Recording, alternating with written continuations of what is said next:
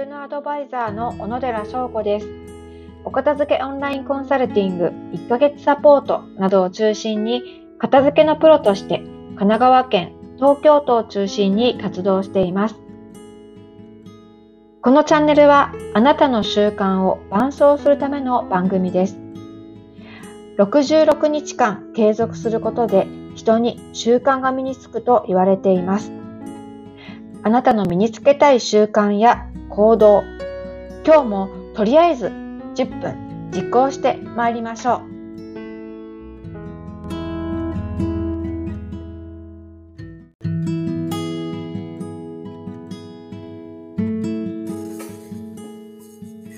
今日もこのラジオをつけていただきましてありがとうございます。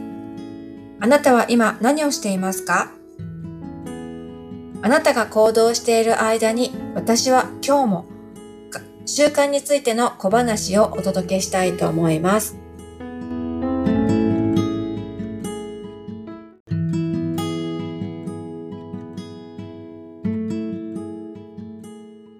今日の習慣化キーワードはいつやるかタイミングを工夫する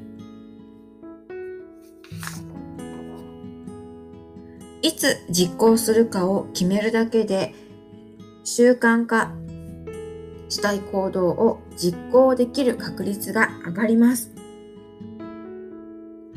いつやるかを決めるとそれが、えー、条件をつけた計画になるからなんです。ただぼんやりとキッチンを片付けようと思っていたり、まあ、言ってみたりしてもなかなか進まないことって多いですよね。ですが、いつやるかというのを決めると、具体的にこのような計画に変わります。キッチンをキッチンの片付けを頑張ろうとぼんやりしたものから、このように変わります。週末に1日30分断捨離しよう。このように、えー、いつどれくらいやるかというふうな計画に変わってくるということがわかります。他にも、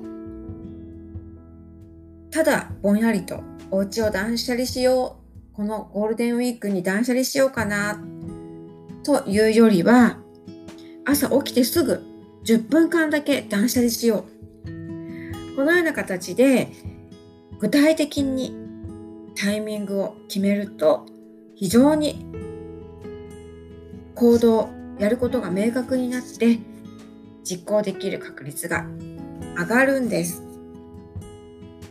ということでいつ実行するかを決めるだけで行動を実行できる確率が上がります。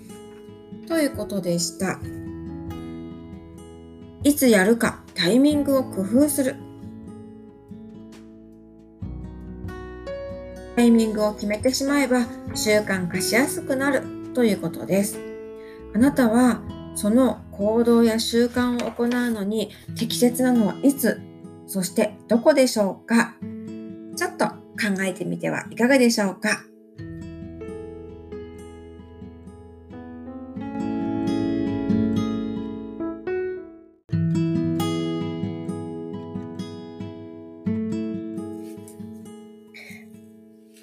私がお届けしている習慣化の小ネタ、習慣化のキーワードは以下の本を参考にお届けしています。一冊目、小さな習慣。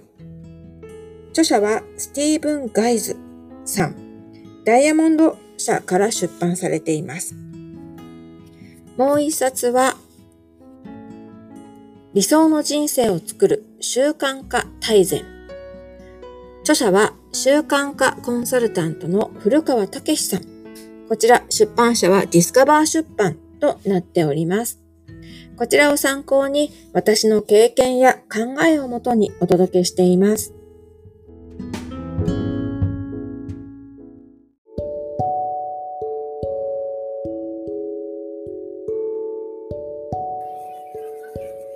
最後にお知らせです。誰にも見られずに自分自身で片付けがしたい。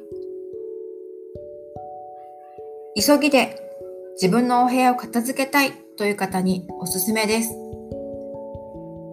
スキルマーケットここならというプラットフォームでオンラインコンサルティングを出品しています。えー、商品名は、お部屋脱却1ヶ月サポート。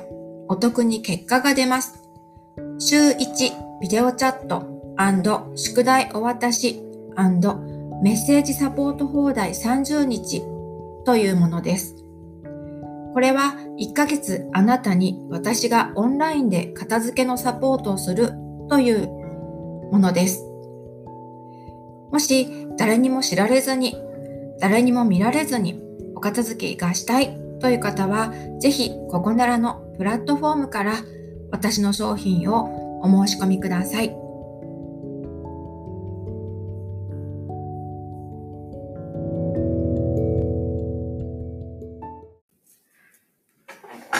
今日もお疲れ様でした。また明日も習慣づくり頑張りましょう。また明日。